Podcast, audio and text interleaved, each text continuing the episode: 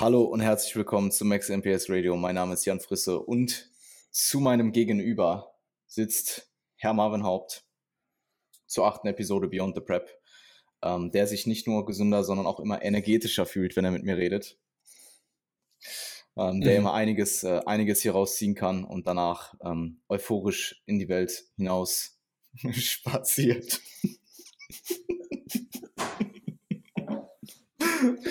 Wie äh, geht's das dir? mit den Intros, das mit den Intros wird immer besser. Äh, ja. ja, nach, dem, nach, dem, nach der letzten Einladung, die du mir geschickt hast, bin ich schlagartig gesund geworden. Mir geht's echt wieder gut. Also ich ja, bin, das, bin wieder im ja. Training. Ähm, ich habe selten so viel Lebensfreude gespürt und ähm, ja, mhm. trage, das, trage das mit Freunden in die Welt hinaus. Und ähm, für mich ist die Welt eine große grüne Blumenwiese. Wie geht's dir denn?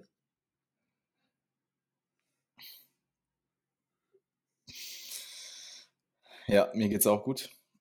Ähm, ich habe mir vorhin überlegt, über welchen Rapper wir heute reden.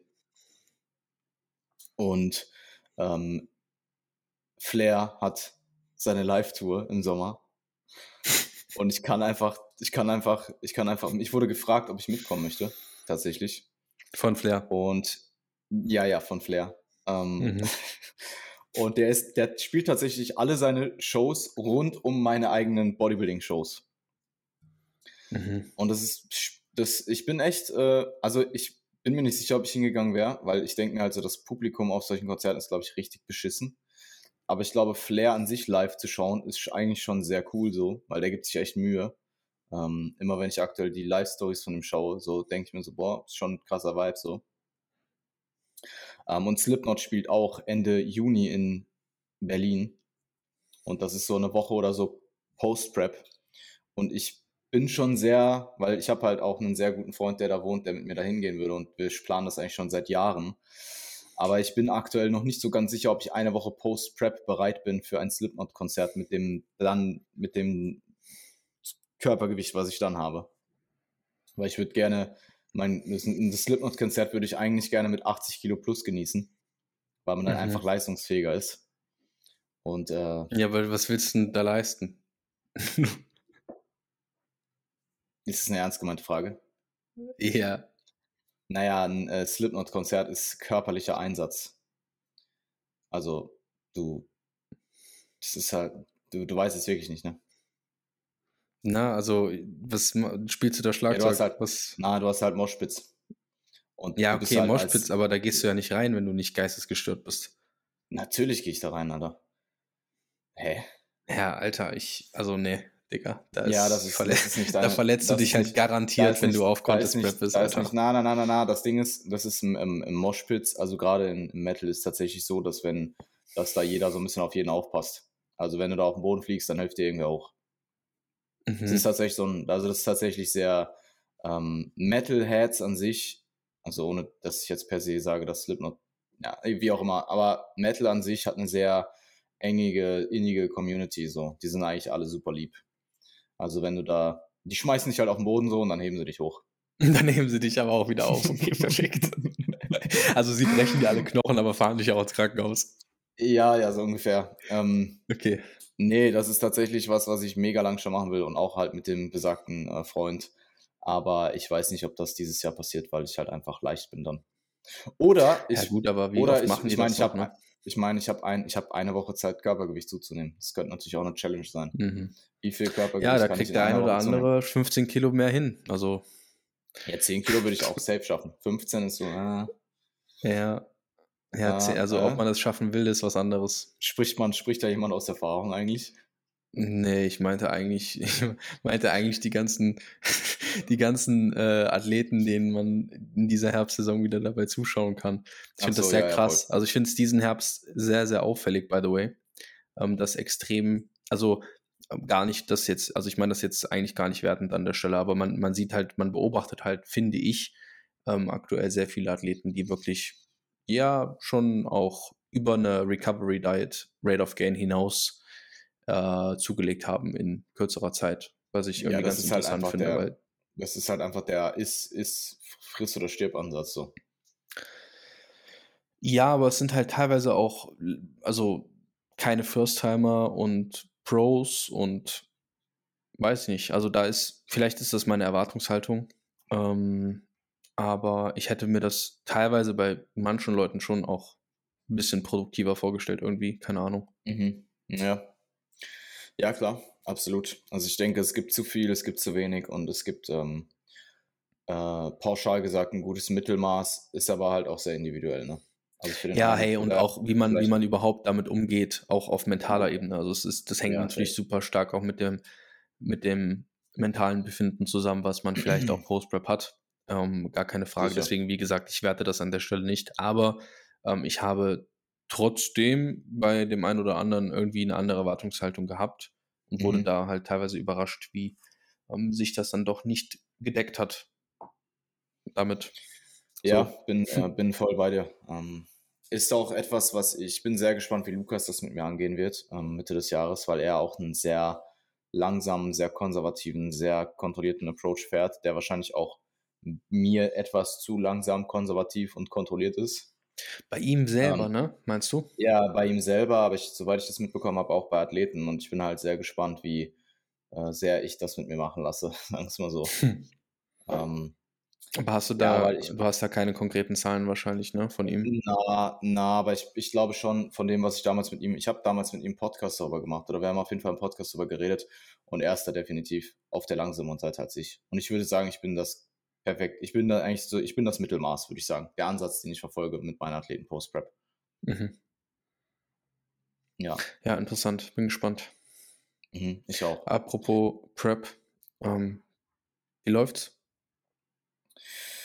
Ähm, ja, es war tatsächlich, diese Woche ist tatsächlich die erste Woche, wo ich die Prep gefühlt so ein bisschen merke. Also hier und da einfach. Ähm, ich hatte eine weirde Trainingswoche, das lag aber zum einen daran, dass ich back-to-back -back schlecht geschlafen habe wegen Olympia. Und ähm, also dann einfach eine schlechte Einheit hatte aufgrund von zwei schlechten Nächten, weil eine schlechte Nacht stecke ich in der Regel gut weg. Das hatte ich mhm. davor auch schon mal. Ich glaube, ich habe das auch im Podcast erzählt, ähm, dass die Einheit sich halt subjektiv sehr hart angefühlt hat nach einer schlechten Nacht, aber objektiv eigentlich noch ziemlich gut war. Und diese Woche war es halt nach zwei schlechten Nächten auch objektiv nicht gut. Also die Einheit war einfach sehr schleppend. Ähm, ich habe hier und da mal eine Rap verloren. Ähm, und ich merke einfach, dass das Defizit, was wir jetzt aktuell fahren, doch relativ groß ist, auch wenn der Gewichtsverlust aktuell gar nicht, diese Woche gar nicht so hoch ist, ähm, habe ich das Gefühl, ich merke es auch einfach, dass das Defizit doch sehr hoch ist. Und ich meine, das ist auch irgendwo klar mit 1925 Kalorien. Ähm, und ich merke halt, dass wenn da halt diese Außen, diese, diese, weil Ernährung wird eh genäht, und das Einzige, was dann halt noch so einen riesen Hebel hat auf meine Regeneration, ist Schlaf. Und wenn dieser ja. Hebel wegfällt, dann merke ich es schon. Also dann merke ich einfach aggressives, akutes Defizit, Defizit für mittlerweile 15 Wochen oder so, 11 Kilo Gewichtsverlust oder 10,5 Kilo Gewichtsverlust und halt ähm, ähm, den schlechten Schlaf. Dann hatte ich noch, danach habe ich wieder gut geschlafen die Nacht.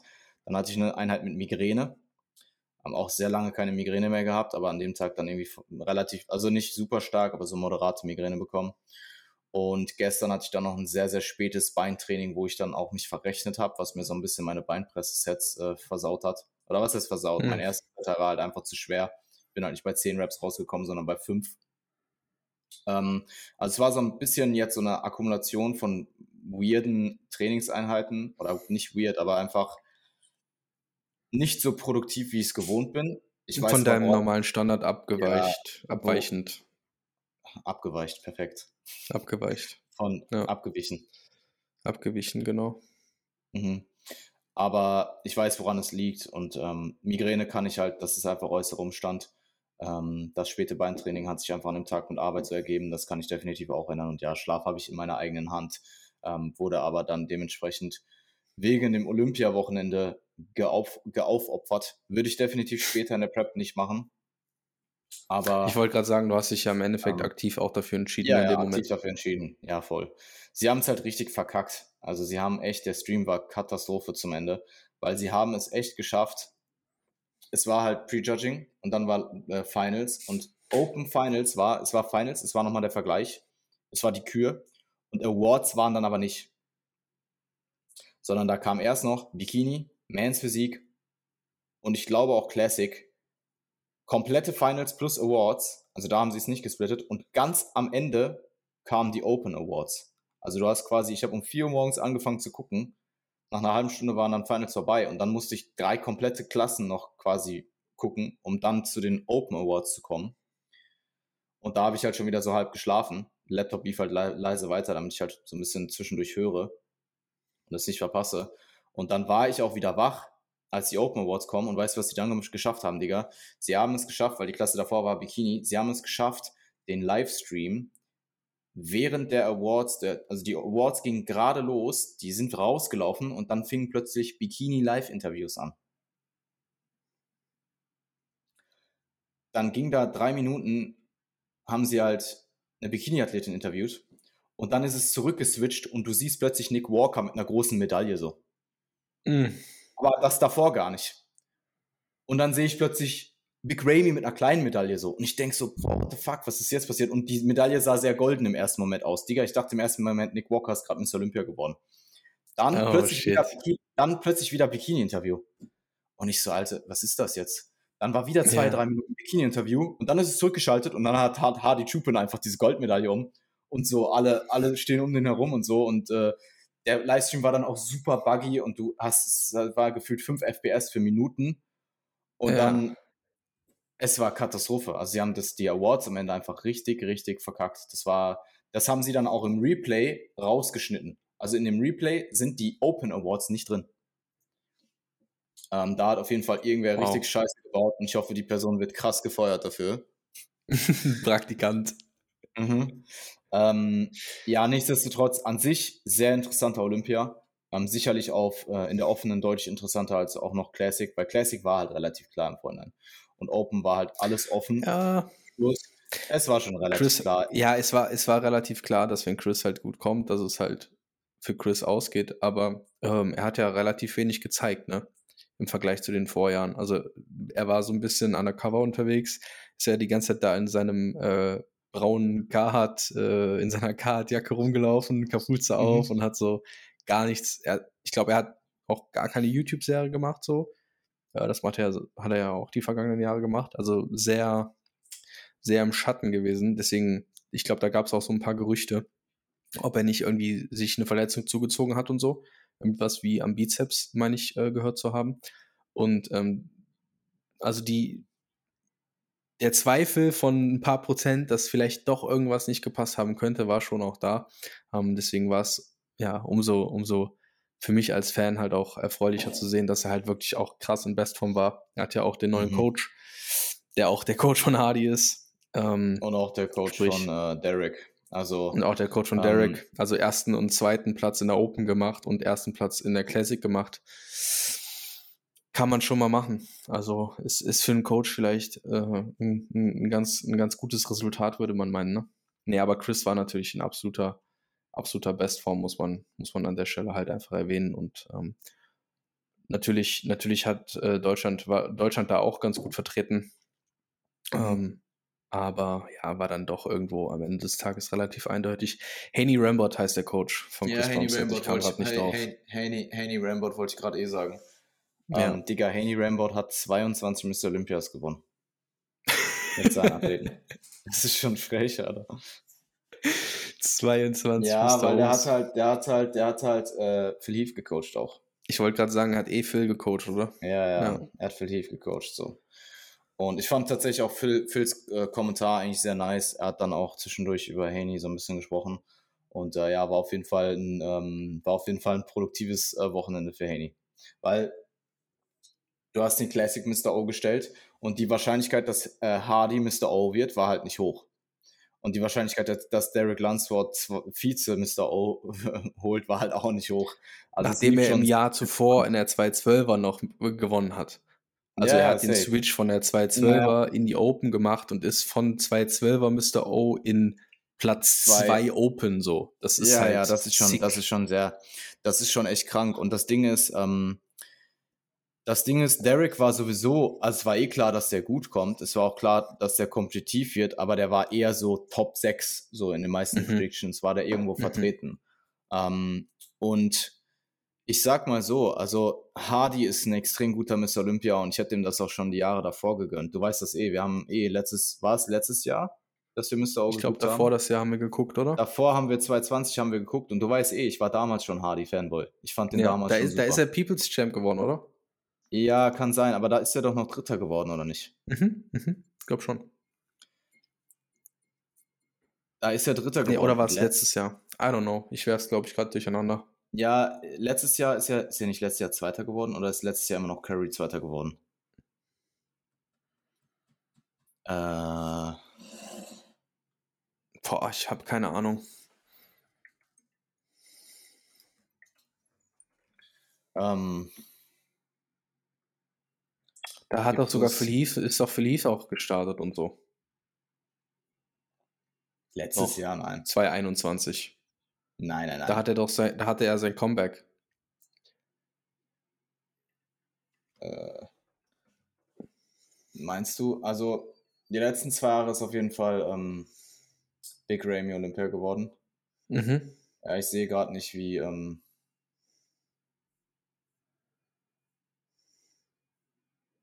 ich sehe gerade nicht, wie. Der Hardy ist Dritter geworden letztes Jahr. Ah, doch, warte, sie ist Top 3. Äh, Nick ja, ist ja, Fünfter ist geworden. Ist dritter, ja, er ist Dritter geworden letztes Jahr, stimmt. Und äh, Curry war Zweiter. Und davor das Jahr ist Hardy noch gar nicht geplaced, Top 3. Da war Phil noch Dritter. Stimmt, da hatte Phil das Comeback, aber das war in 2020. Ja, stimmt, das war eh da, wo wir geguckt haben. Ja, ist eh krass. Also, ähm, ja. ich habe mich extrem gefreut, auch wenn mich das geisteskrank abgefuckt. Ich habe mich erstmal habe ich mich für Sean gefreut am Tag davor und da habe ich mich ich habe mich wirklich gefreut. Ich sag's, ich habe mich gefreut so. Es war so ein bisschen nicht ja. wie ein eigener Athlet, aber es war schon so ein bisschen so mitgefiebert wie halt in der Season, in meiner eigenen Season als Coach auch. Und ähm, ich bin halt einfach mega Fan, gar nicht per se von den Athleten, also von Sean wahrscheinlich mehr sogar als von Nick, aber einfach von diesem Duo, so von diesem Matt Jensen, Nick Walker, Matt Jensen, Sean. Ja, diese Dynamik. Das bin, davon bin ich viel mehr Fan als jetzt von einem einzelnen Athleten. Also ich habe das bei den anderen Athleten von ihm auch. Und äh, ich habe mich extrem für Sean gefreut. Es war dann aber auch relativ klar, es war dann auch wieder sehr dominant, wo Derek halt nicht mehr da war. Und ähm, das wollte ich halt in der Open auch und das hätte ich in der Open auch safe gehabt, weil ich freue mich auch für Nick, dass er Dritter geworden ist. Und das Ding ist, Nick hat halt, du weißt, du weißt eh, wie er ist. Er sagt eh, er gewinnt immer und das ist halt dieses Jahr, ich gewinne dieses Jahr schon und bla bla bla. Es ist halt viel Gerede, er backt aber auch, muss man sagen. Und man hat sogar, man hat ihm dann, als er Dritter geworden ist, auch angesehen, wie froh er darüber war. Obwohl er ja eigentlich so, hey, ich muss es gewinnen. Und ich glaube, letztes Jahr, nachdem er Fünfter geworden ist, war er auch extrem crushed. Er war, glaube ich, echt abgefuckt. Er hatte allgemein ja ähm. auch mental kein gutes Jahr. Ja, er war, glaube ich, letztes Jahr richtig abgefuckt, nachdem er Fünfter geworden ist. Und ich glaube, dieses Jahr, dass er, ich glaube, er ist einfach mittlerweile hat er begriffen, dass es halt kein 0 auf 100 Weg ist, so, sondern halt, das bedauert halt ein paar Jahre. Und wenn du dir überlegst, der ist ein Jahr älter als ich, der ist 28, glaube ich. Der hat halt noch echt ein paar produktive Jahre vor sich. Ähm, und wenn du halt überlegst, der war letztes Jahr Fünfter geworden, dieses Jahr Dritter, man muss halt, was man halt sagen muss, sowohl Hardy als auch Derek sind halt strukturell besser. Mhm. Aber ich kann mir sehr gut vor. Und der hat auch dieses Jahr, was ich halt kritisiere, ist so, die Frontlet sieht halt immer noch scheiße aus. Die verliert er halt mit Abstand. Und das Problem ist auch, was er auch hatte, ist, dass er bei längeren Callouts dann auch sein Core einfach nicht gut unter Kontrolle hatte. Also da war dann einfach doch sehr oft die Apps nicht unter Kontrolle. Und bei der, in Kombination mit der schlechteren Struktur, kostet ihn das halt einfach. Also ich kann mir sehr gut vorstellen, wenn Derek Lunsford ein, zwei Jahre nochmal so produktiv weiter draufpackt, dass der halt auch einen Hardy dann schlägt. Ja. Ähm, da fehl, fehlt bin auch ein halt Fan von, von seiner Struktur, muss ich sagen. Ja, ich finde aber Hardy auch ziemlich perfekt. Also Hardy hat auch wenig Schwachstellen. Vielleicht Waden ja. und Unterarm oder so. Also, aber der ist einfach, ja, ehrlich, es ist tatsächlich so die einzige Sache, die, wenn du ein bisschen genauer alles hinschaust, die halt auffällt. Und Nick zum Beispiel hat eine relativ starke Arm-Disbalance und halt auch einfach den Gut. Und das, der Gut ist halt das größere Problem. Aber Nick zum Beispiel, ähm, wenn man das so Pose für Pose durchgeht, die, die Front Double ist extrem stark bei Nick, Side Chest extrem stark, Side Triceps, generell die seitlichen sind besser als bei Hardy und bei Derek.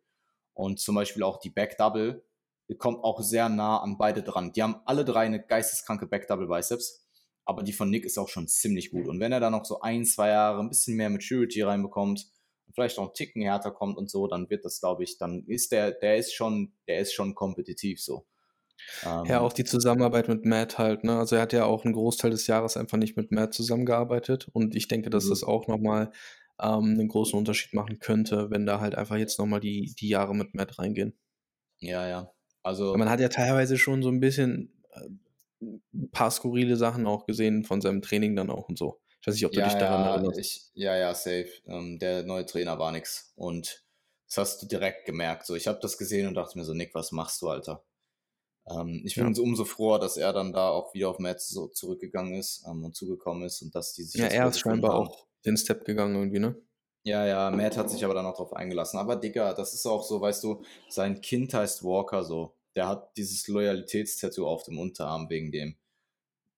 Und wenn du dich dann so streitest und so und wegen, sondern wegen Geld halt, dann, da musst du dich einfach zusammenraufen. Und wenn du halt die Person bist, die das verursacht hat, dann musst du da halt auch einfach über dein Ego stehen und über deinen Schatten springen und dann diesen Schritt auf die Person zumachen. Und Matt nimmt es ja dann auch dankend an. Also ich glaube schon, dass Matt das auch krass zugesetzt hat damals. Du verlierst ja, ich meine, er war ja für ihn der beste Open-Athlet. Wenn du den jetzt einfach mal so verlierst und das halt auch so öffentlich alles ausgetragen wird und so, das ist ja für keinen geil. Das ist ja für niemanden angenehm so.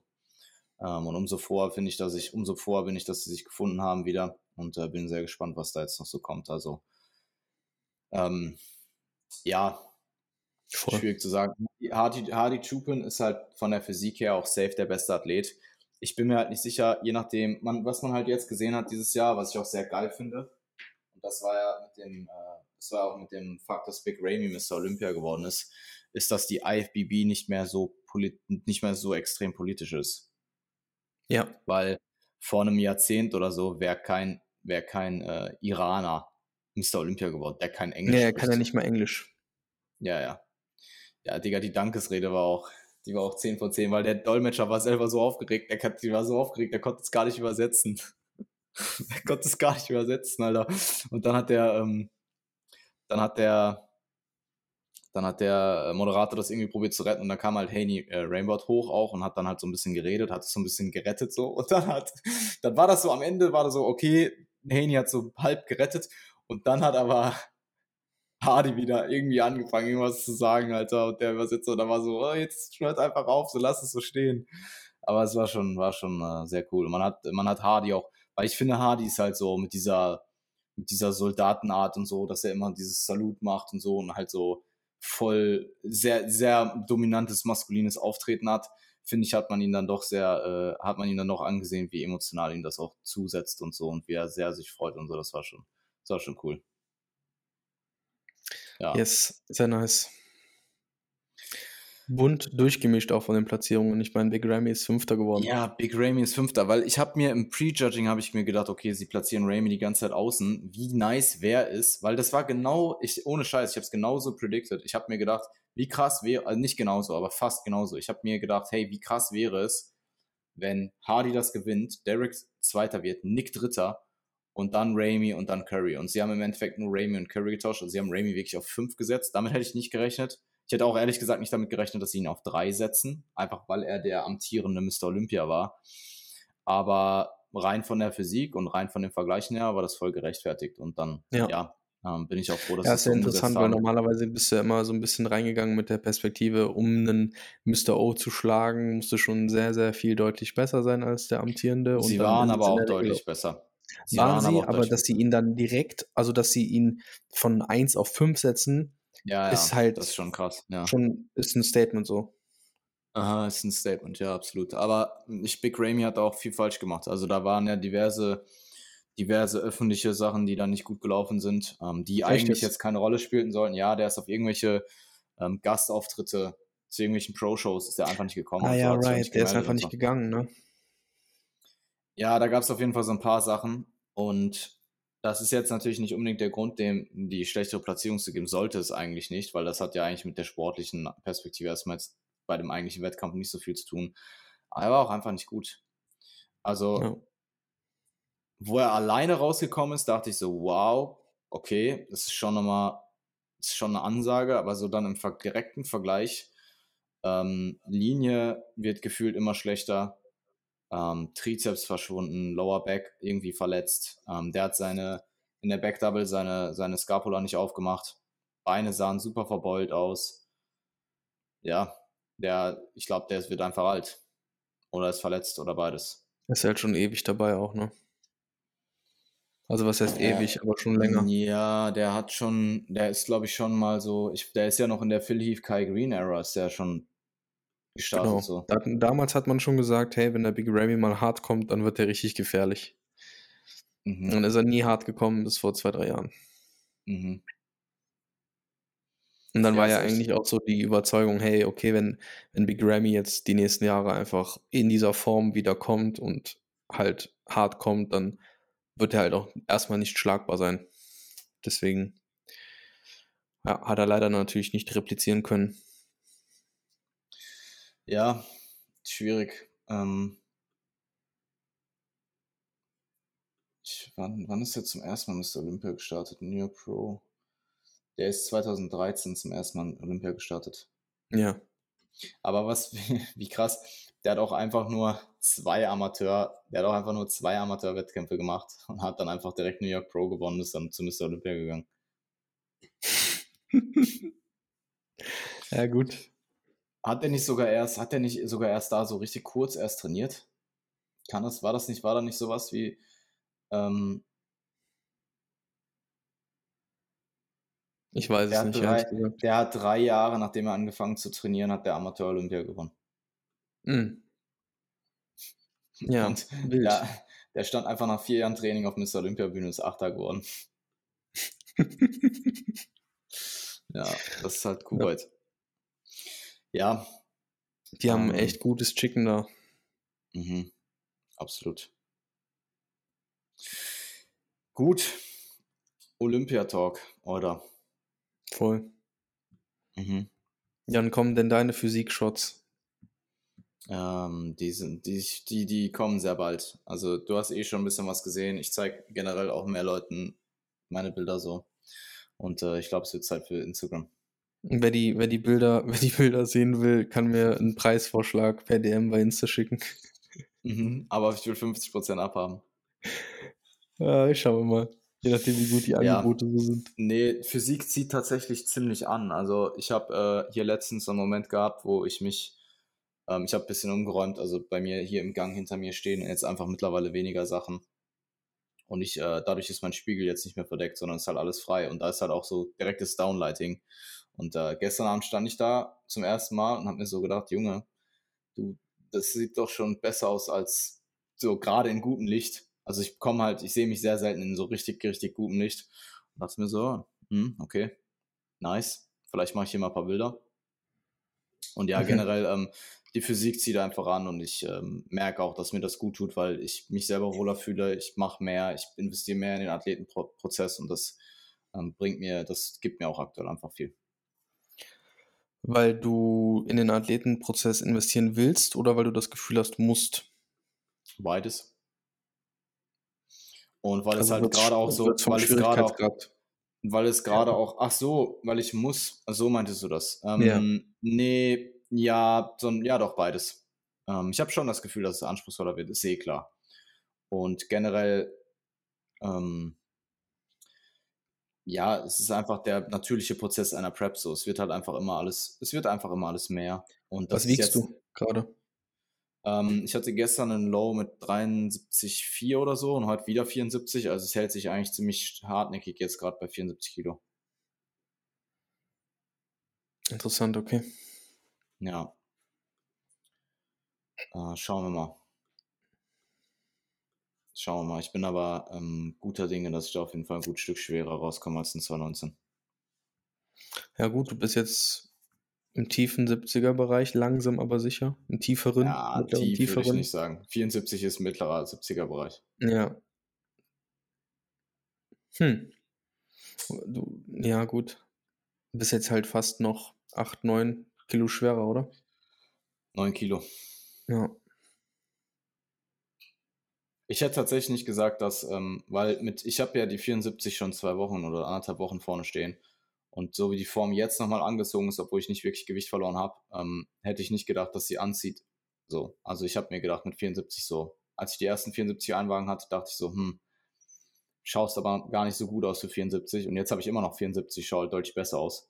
Mhm. Ähm, ja, ich bin gespannt. Ähm, time, will, time will tell. Ja, voll. Ja, ansonsten, ähm, Essen schmeckt tatsächlich auch besser. Es ist nicht an dem Punkt, wo ich Food Focus habe oder mir halt denke, so, boah, ich muss jetzt essen oder was auch immer. Ähm, es ist eher so ein Ding wie, okay, ich habe jetzt mein Pre-Workout gegessen. Es ist eher diese, weil meine Mahlzeiten aktuell, ich habe ja vier, vier Protein-Feedings, morgens Whey, Pre-Workout ist Reisbrei, Post-Workout ist einfach wieder Whey und abends ist halt dann diese Mahlzeit, ich habe aus Gemüse in der Regel Lachs, Steak oder, also Lachs oder Steak, manchmal ein paar Eier und Brötchen und dann irgendwie kleines Magnum oder sowas.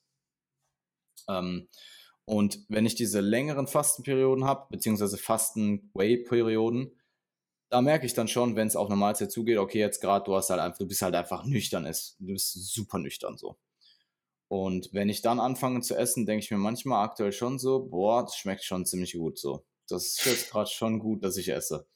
Aber dann so nach der Hälfte denke ich mir wieder, hm, okay, muss ich, ich muss den Brokkoli jetzt eigentlich nicht unbedingt aufessen. Mach's halt natürlich trotzdem so, aber es ist jetzt nicht so, dass ich am Ende der Mahlzeit da sitze und mir denke, scheiße, ich hätte mehr, ich will mehr essen.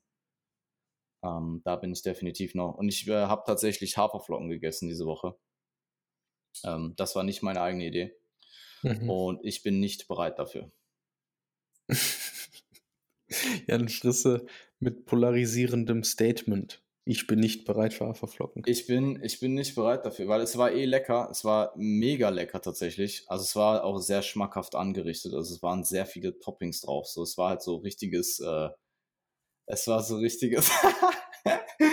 es war, nein, nein, ich wusste ja nicht, was drauf kommt. Das wurde halt mir dahingestellt so und ich habe das halt probiert und dachte mir so, Jesus Christ. Das ist halt so Essen, das würde ich mir selber niemals machen.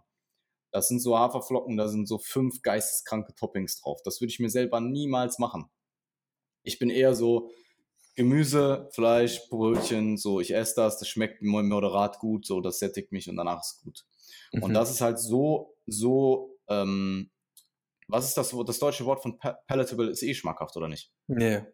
Ja, das ist halt so hyper palatable, also hyper, hyper schmackhaft. Hyper schmackhaft. hyper schmackhaft. Das ist halt so hyper schmackhaft, dass ich mir halt denke, so, das, das könnte ich, das würde mir zum Beispiel spät in der Prep, wenn Food Focus dann vielleicht doch höher ist, wäre das halt, würde ich mir damit selber ins Bein schießen, weil das halt so lecker ist wieder oder so, so eine Geschmacksexplosion, dass du dann schon wieder eher Cravings danach hast. Ähm, ja, ja nichtsdestotrotz, nichtsdestotrotz, ich bin halt danach voll voll. Ich esse so eine 60 Gramm Haferflockenbowl oder so, also nicht mal viel und denke mir danach so, Alter, ich bin also das ist so ein unangenehmes Sättigungsgefühl noch. Ähm, aber ja, warten wir mal ab. Gib mir mal noch zehn Wochen oder vielleicht acht Wochen oder so und dann bin ich mir sicher, dass ich auch irgendwann auf kurz oder lang auch die Brötchen rausrotiere. Weil, also es ist ja nicht mal, es sind ja nicht mal mehr Brötchen. Es ist ja nur noch ein Brötchen so. Es ist einfach mhm. ein scheiß Brötchen so. Ähm, und das wird dann auch irgendwann fliegen. Bin ich mir sehr sicher. Nächste Woche dann so, boah ja, ich esse jetzt dreimal Oats am Tag. Ja, nee, ähm, sehe ich mich aktuell noch nicht. Aber keine Ahnung, vielleicht kommt das so nach und nach oder ich habe mal einzelne Tage oder so oder Rest-Days, wo ich sowas dann mal mache. Aber aktuell ähm, habe ich noch nicht so das Bedürfnis dafür. Ich würde sie mir definitiv nicht selbst machen. Okay. Ja. I see. Wobei ja. ich muss dazu sagen, es ist tatsächlich passiert. Ähm, ich habe dann tatsächlich den, Selbst, den Selbstversuch gestartet ich hatte aber auch sehr wenig Reisbar hier. Aber Haferflocken. Hab dann mir selber Oats gemacht. Selbst. Also es war quasi so diese zweite Test, diese zweite Testung. Und ich bin definitiv nicht bereit dafür. Also gerade Pre-Workout, das auch, was ich in 2019 gemacht habe, wo ich mir wirklich, ich weiß nicht, 80 Gramm Oats mit einem Liter Wasser oder so aufgekocht habe. Pre-Workout, Jesus Christ wie habe ich so eine Menge an Essen Pre-Workout gegessen? Ich erinnere mich noch, als wir in München im Airbnb waren, wo ich die Mikrowelle für dich mitgebracht habe und du mhm. die Oats dir da drin gemacht hast. Und es war halt einfach so diese Salatschüssel, diese Glas-Salatschüssel. ja, die habe ich immer noch. Die, die einfach bis zum Rand voll mit Oats war. Also es war, ich, ich frage mich ja. bis heute, selbst wenn man dieses, wenn man, selbst wenn man mehr Komponenten Protein verwendet, Das ist nicht möglich. Also das ist für mich rein physikalisch nicht erklärbar, wie man aus so wenig Oats so viel Volumen rausholen konnte. Das ist einfach wild. Ja, das war schon, das war schon wild. Das waren schon die wilden Zeiten. Ich glaube, das war ja auch, das war ja auch in der Peak Week. Da habe ich auch, glaube ich, 100 Gramm Oats gegessen. Aber 100 Gramm Oats und so, ich glaube, 800, 900 Milliliter Wasser. Ähm, und du hast es halt wirklich, ich habe das halt wirklich zwölf Minuten gekocht, also. Mhm und hat immer wieder umgerührt und dann wieder gekocht und wieder umgerührt, wieder gekocht. Und das Ding ist, Digga, das war ja meine normale Portion. Post-Show hatte ich ja immer die Erlaubnis, dass ich die doppelte Portion essen darf. und du, dir zwei davon Ja, ja. Nein, nein. Die Schüssel, die Schüssel war nicht randvoll, aber da war sie randvoll. Digga, das war wirklich, das war so viel. Vor allem, ich wusste ja genau, ganz genau, wie viel Oats ich brauche und wie viel Wasser und wie lange ich das koche. Und ich habe ich hab diese Oats 20 plus Minuten gekocht. Und das waren an 1,6 oder 1,7 Liter Wasser in, diesem, in dieser Menge an Haferflocken. Alter. Und das war halt auch alles doppelt. Also doppelt Schokolade, doppelt Heidelbeeren. Da waren, da waren 600 Gramm Beeren drauf. So. Alter. Wie hat das reingepasst in diesen Körper? ja. Na, das ging alles. Es ging eh, ging eh gut. Also es war vom ersten bis zum letzten Löffel war das halt auch einen kleinen Löffel gegessen. Ja, ja, ist natürlich alles ein kleiner Löffel. Das ist halt das Ding. Ich esse halt jetzt immer noch meinen Reisbrei auch mit großem Löffel, einfach damit ich den effizient esse so. Also ja, ähm, es bleibt spannend. Es bleibt spannend. Ja. Irgendwann kriegt mich das Essen. Irgendwann kriegt mich das Essen. Aber aktuell, und es fängt so langsam, aber sicher an. Mhm. Ja. Ja, interessant. Geht sich vielleicht sogar ein bisschen aus mit dem, worüber wir eigentlich sprechen wollten heute, oder? Ja, so ein bisschen mhm. das, äh, das Bodybuilding-Mindset, was wir eigentlich in der letzten Episode ansprechen wollten oder worüber wir in der letzten Episode sprechen wollten, wo wir ein bisschen ja. vom Wege abgekommen sind. Ähm, ja. Aber wo wir dann ja über Shindys, Shindys Rap-Karriere gesprochen haben. Genau, über Shindys Rap-Karriere und was war noch? Was war noch irgendwas? Ich weiß es nicht mehr. Keine ja. Ahnung. Ja, jedenfalls äh, war das ja eigentlich unser Thema. Mhm. Ja, dann äh, führe ich mal, dann stoppe ich mal den Monolog hier so und äh, übergebe dir. Das war so ein Monolog. Also nicht mehr als sonst eigentlich. Übergeht dir, ja, es ist halt sonst auch schon manchmal ein ziemlicher Monolog.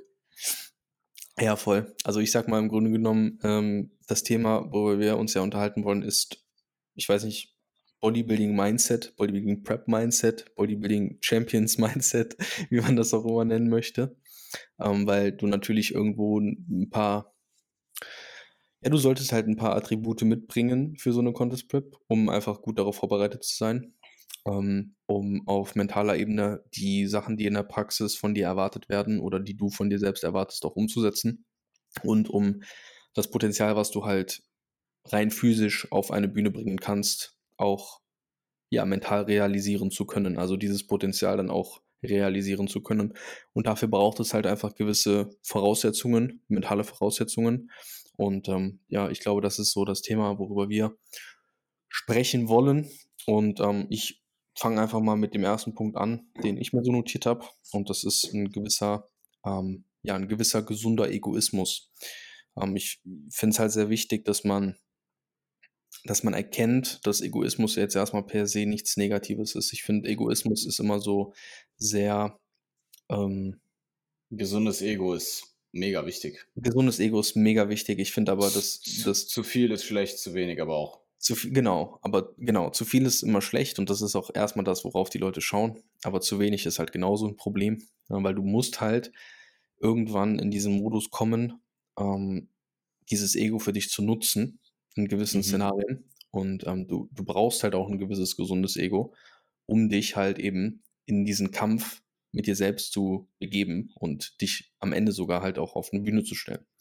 Und ähm, das passiert halt eben neben der Arbeit, die du halt leistest über einen längeren Zeitraum, ähm, dass du dich halt mental vernünftig mit deinem Ego auseinandersetzt und du in der Lage bist, auch zu einem gewissen Grad das zu beherrschen und zu steuern. Also es geht vielleicht auch so ein bisschen einher mit Emotionen unter Kontrolle zu haben oder nicht mal unbedingt unter Kontrolle zu haben, sondern die auch in den richtigen Situationen richtig zu interpretieren oder einzuordnen. Mhm. Mhm. Und ähm, das ist eine Fähigkeit, die du vielleicht einfach über die du vielleicht mal nachdenken solltest, wie stark das bei dir ausgeprägt ist und ob du in der Lage bist, es vielleicht auch selbst dann umzusetzen oder ob du vielleicht einen externen Impuls nochmal brauchst von jemandem, der vielleicht an den richtigen Stellschrauben für dich drehen kann, mal dein Ego ein bisschen hochdrehen kann an den einen Stellen, dein Ego an den anderen Stellen vielleicht ein bisschen runterdrehen kann. Mhm. Ähm, aber diese Dosierung zu finden von gesundem Egoismus in der Prep, dir gegenüber, deinem sozialen Umfeld gegenüber, deiner Arbeit gegenüber und dem Prozess gegenüber, ist, finde ich, eine sehr, sehr wichtige Grundvoraussetzung, um eine erfolgreiche Prep hinter dich zu bringen. Mhm. Ja, ich denke, ähm, man muss gar nicht unbedingt jetzt die rationalste Persönlichkeit haben oder ähm, immer super objektiv mit sich selbst sein, weil gerade wenn du einen Coach hast, brauchst du das ja gar nicht, diese Fähigkeit. Beziehungsweise du brauchst sie schon, sie, du profitierst auch von ihr, aber du kann, hast sie ja gewissermaßen abgegeben. Du hast ja jemand, der für dich möglichst objektiv entscheidet, möglichst rational deine Situation beurteilt. Aber ich glaube generell die Fähigkeit, schon rational Dinge zu sehen und auch Dinge einzuordnen und Dinge auch zu akzeptieren und lösungsorientiert, also pragmatisch einfach zu handeln. Super, super wichtig in der Prep, weil du dann am Ende einfach keine Kapazitäten mehr hast, um irgendwelche Emotionen überhaupt zuzulassen, die dann potenziell dir Kapazitäten rauben. Also irgendwann hast du diese Kapazität nicht mehr. Und da geht es wirklich nur noch darum, da geht es im Endeffekt nur noch um Überleben. Also rein evolutionär geht es dann nur noch um Überleben und deine Dinge zu lösen Problemlösungen zu finden. Und da hilft es dir definitiv, möglichst rational zu bleiben und auch deine Emotionen einzuordnen und auch wiss, zu wissen, wann du deine Emotionen ignorieren solltest oder wann du diese Emotionen nicht ignorieren solltest, aber sie akzeptieren solltest in dem Moment und dir bewusst zu sein, dass du jetzt nicht emotional handeln musst. Ja. Dass du deinen Emotionen nicht ähm, diesen Wert geben musst, nachdem sie sich vielleicht gerade anfühlen. Äh, das ist definitiv wichtig. Ich denke, ähm, allgemein im Bodybuilding äh, Geduld haben und das Aufschieben von kurzfristiger Befriedigung ist im Endeffekt ja ist ja im Endeffekt ist der, die Essenz des Sportes und das ist auch definitiv in der Prep umso wichtiger. Also ähm, im Endeffekt in der Prep verschiebst du ja andauernd, also gerade wenn du dann in Bereiche bekommst, wo halt das Essen auch anspruchsvoll wird, beschiebst du ja andauernd deine kurzfristige Befriedigung von Essen. Du kannst ja jederzeit zum Kühlschrank rennen für das mittelfristige oder langfristige Ziel. Und ähm, auch eine Contest Prep, auch wenn eine Contest Prep vielleicht der Zeitraum in einer Natural Bodybuilding Karriere ist, wo du am meisten und am schnellsten Resultate siehst und wo Dinge am schnellsten passieren und wo die Zeit auch sehr oft sehr schnell vergeht und an dir vorbei rast, ist es halt immer noch ein langfristiger Sport. Also selbst, ich meine, eine Contest Prep dauert halt in der Regel immer noch sieben bis acht Monate mindestens. Und das ist jetzt auch nicht so ein Fingerschnippen. Das ist jetzt auch nicht, hey, ich mache jetzt mal zwei Wochen Diät und bin dann durch und ähm, das ist definitiv auch etwas, was man lernen kann und was man lernen sollte bis zu einem gewissen Punkt auch vor einer Contest Prep. Total. Ich finde es super wichtig, was du gerade gesagt hast, dass diese Zeitspanne von sieben, acht, vielleicht teilweise sogar längerer Zeit, ähm, ja, gar nicht so wenig ist, auch wenn es eine, eine schnelllebige Zeit ist für den Athleten selbst oder die Athletin. Aber im Grunde genommen musst du zu einem gewissen Grad in der Lage sein, dir deine Ressourcen, deine mentalen Ressourcen aufzuteilen. Ja, und das heißt, du, solltest am Anfang deiner Contest Prep vor allem, also ich, ich, gehe davon aus, wenn ein Athlet eine Contest Prep geht, hat er in seinem Leben schon mal eine Diät gemacht. Wenn deine mhm. erste Diät eine Contest Prep ist, dann solltest du das nicht machen, meiner Meinung nach. ähm, nichtsdestotrotz solltest du diesen ersten Part deiner Prep, der ja, wahrscheinlich aus einer Peak-Off-Season oder aus einem Pre-Prep-Cut, wie auch immer, aus einer nicht ganz soliden Form heraus in der Regel kommt, erstmal als eine normale Diät betrachten, weil das sind wahrscheinlich Regionen an Körperfett, Regionen an Körpergewicht, die du zu einem gewissen Teil gewohnt bist, wo du schon Erfahrung gesammelt hast, die für dich nicht neu sind, die für dich nicht so invasiv sind, mhm. die dich nicht so sehr an deine Grenzen zwingen. Mhm. Und sich da halt wirklich einfach mental, so wie eigentlich so wie Jan das in den gesamten Beyond the Prep Folgen bisher gemacht hat oder erzählt hat, ähm, eben ja, es fühlt sich für ihn jetzt gerade noch an wie eine Diät und er kann das handeln wie eine Diät und er hat die Tools noch übrig, er hat die mentalen Ressourcen noch übrig, er ist nicht übermäßig gehypt, er hat sich nicht übermäßig viel Druck gemacht und das sind alles mentale Ressourcen, vor allem dieser Hype, vor allem dieser diese, die, dieses, die, dieses Prep-Feeling aufkommen zu lassen. Das sind alles mentale Ressourcen, die du am Ende sehr, sehr gut gebrauchen kannst. Und ähm, ja, deswegen für mich ein ganz, ganz wichtiger Punkt, eben seine, seine mentalen Ressourcen nicht nur in Check zu haben, sondern die auch einfach gut zu dosieren zu den richtigen Zeitpunkten. Mhm, absolut. Ich wurde tatsächlich auch heute in einem Gastpodcast gefragt, ob ich das jedem so empfehlen würde. Und ja, schon. Also als First-Timer hast du da gewissermaßen einfach nochmal einen anderen Stellenwert, weil du machst es zum ersten Mal, ähm, je nachdem, aus was zum aus was zum aus was zum Mindset du auch kommst. Es ist eh aufregend. First, es ist eh aufregend. Ähm, und gerade als First-Timer würde ich dann umso mehr den Hype am Anfang drücken. Ähm, es ist halt einfach nicht mehr so aufregend. Ich mache das nicht zum ersten Mal, dementsprechend kann ich das auch beiläufiger machen und muss dem Ganzen nicht so einen maximalen Stellenwert geben. Bodybuilding ist nicht mein Leben in dem Sinne. Bodybuilding hat nicht die höchste Priorität. Ähm, Bodybuilding hat definitiv eine hohe Priorität, aber nicht die höchste. Und ja. ich habe äh, sehr viel aus meiner ersten Prep mitnehmen können. Ähm, und das werde ich, oder das, ich bin aktuell dabei, es eben besser zu machen als in 2019. Ja, freue ich mich auch drauf auf die Herausforderung. Mhm. Ich denke, da wurde einiges. Schon, ich bin schon sehr, ich bin schon sehr stark all in gegangen.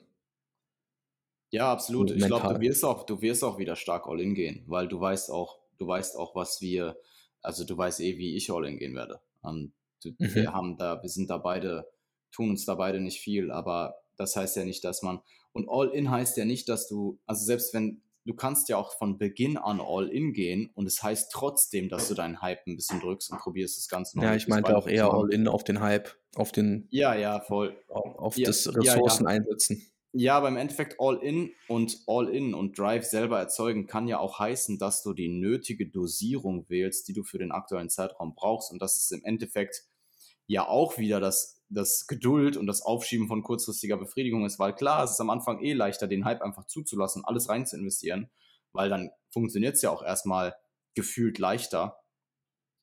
Aber du verbrauchst dich halt. Und da gilt es als Sportler halt wirklich auch darum, oder als Athlet, als guter Athlet, sich mental so darauf vorzubereiten und sich so aufzusparen, dass du ähm, in den richtigen Phasen der Prep ähm, das die richtige Menge dosierst.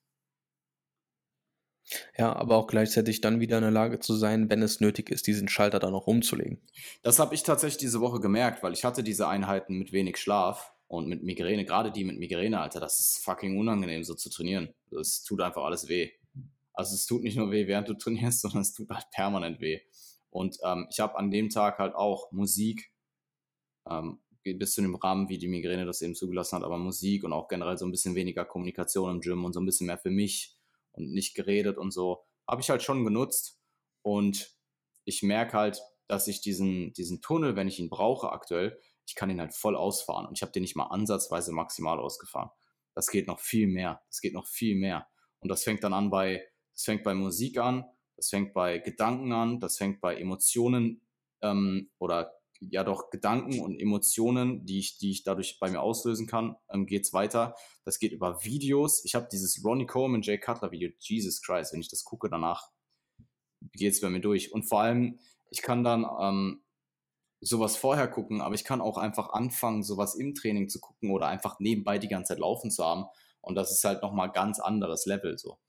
Das ist nochmal, das ist nochmal, ähm, da ist einfach diese intrinsische Motivation oder dieses intrinsische, dieser intrinsische Drive, den ich aktuell nutze, der ist voll ausreichend, um einfach das zu machen, was ich zu tun habe, meinen Athletenjob. Aber wenn ich dann noch diese extrinsische Komponente on top draufsetze und mir die selber erzeuge, das ist crazy. Also da geht noch alles gefühlt.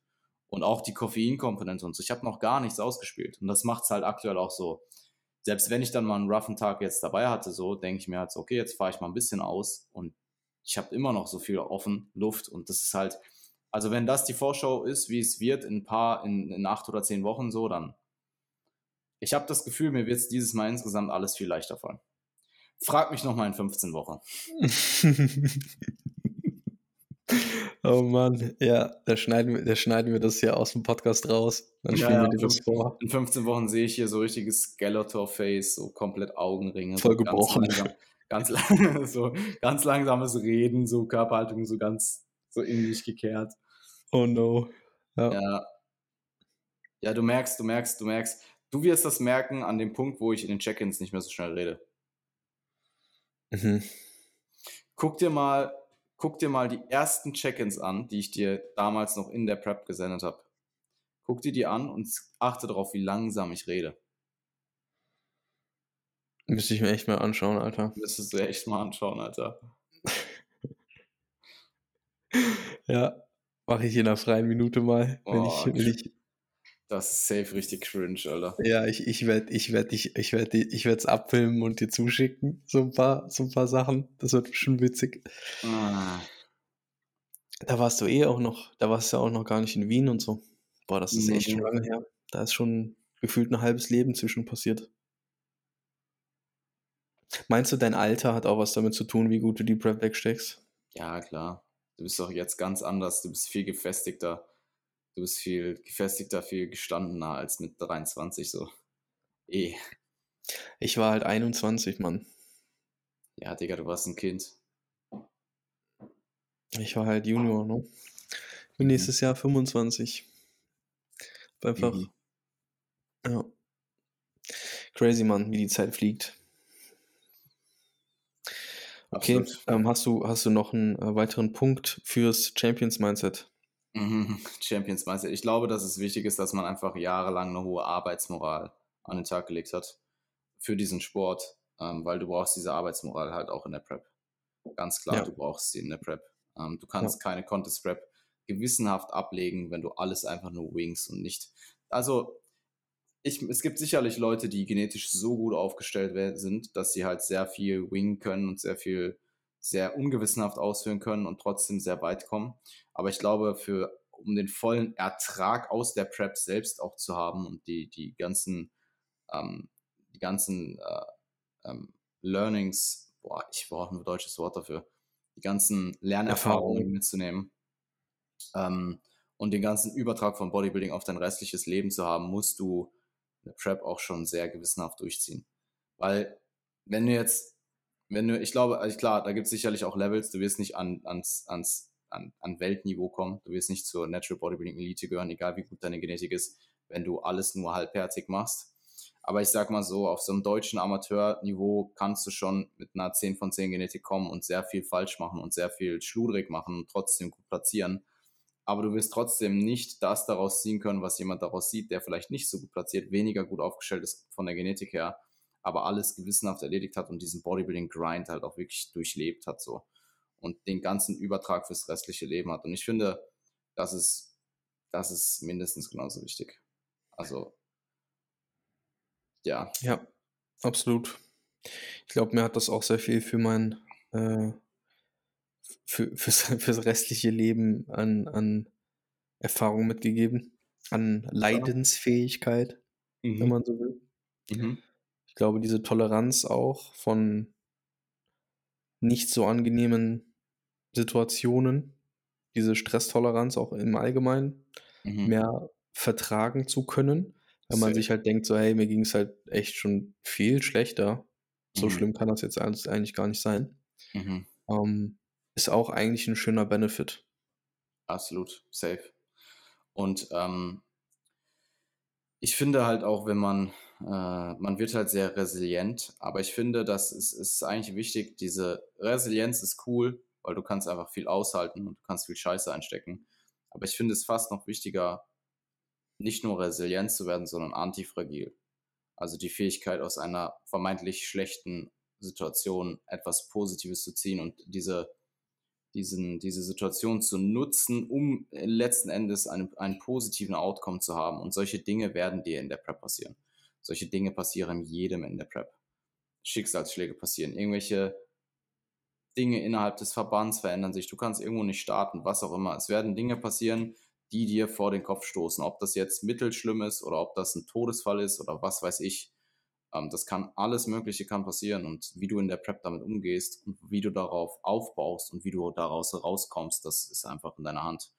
Und ähm, wenn man dieses antifragile Mindset wirklich mal drin in sich hat und wirklich mal zelebriert und auslebt, dann bist du eigentlich unkaputtbar als Mensch.